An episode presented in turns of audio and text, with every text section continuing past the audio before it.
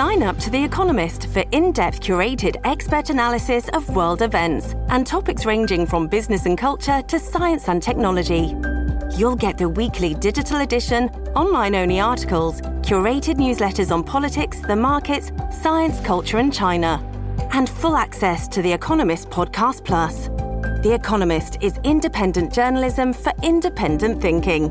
Go to economist.com and get your first month free.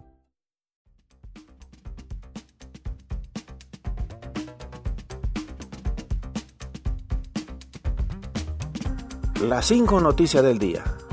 A continuación te presentamos las noticias más importantes de este miércoles 18 de octubre del 2023. Amenazados por grupos de extorsionadores cierran terminal de autobuses de Jacaliapa. Conductores de autobuses de la ruta interurbana que usan la reconocida terminal de Jacaliapa en Tegucigalpa, con destino al oriente de Honduras, abandonaron ayer ese recinto tras denunciar que llevan 10 días bajo amenazas por parte de grupos extorsivos.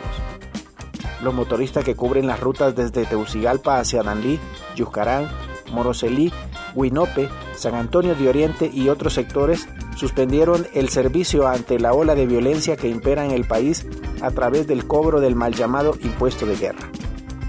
Ayer, centenares de personas que pretendían viajar hasta la zona oriental del país se llevaron una gran sorpresa al momento que llegaron a la populosa terminal de autobuses y vieron que no había servicio en este rubro de transporte. Y la policía advierte sobre las estafas más comunes previo a la temporada de Navidad. De las épocas de jamás movimiento económico del año son también las mejores para que los hackers y cibercriminales eh, realicen la práctica del llamado ingeniería social.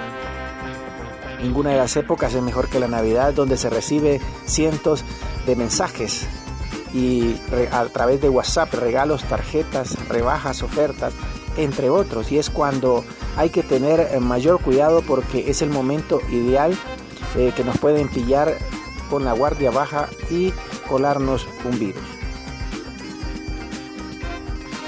Por el aspecto de una tarjeta electrónica legítima de felices fiestas, puede agarrarnos desprevenidos y descargar un malware tras hacer un clic en enlace o al abrir un archivo adjunto.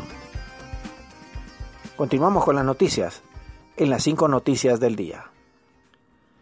Se forma al este de las Antillas Menores la tormenta Tami, la 19 de la temporada. Una amplia área de baja presión formada la semana pasada se transformó este miércoles en la tormenta tropical Tami, la número 19 de la actual temporada de huracanes en la cuenca atlántica que se pronostica pase cerca sobre las islas Sotavento este fin de semana. Tami, con vientos máximos sostenidos de 40 millas por hora, se ubica a unas 625 millas al este de las islas de Barlovento, en las Antillas Menores, y se prevé que se fortalezca en los próximos días, según un boletín emitido por el Centro Nacional de Huracanes de los Estados Unidos. Honduras le apuesta por un turismo responsable, sostenible y respetuoso con el medio ambiente.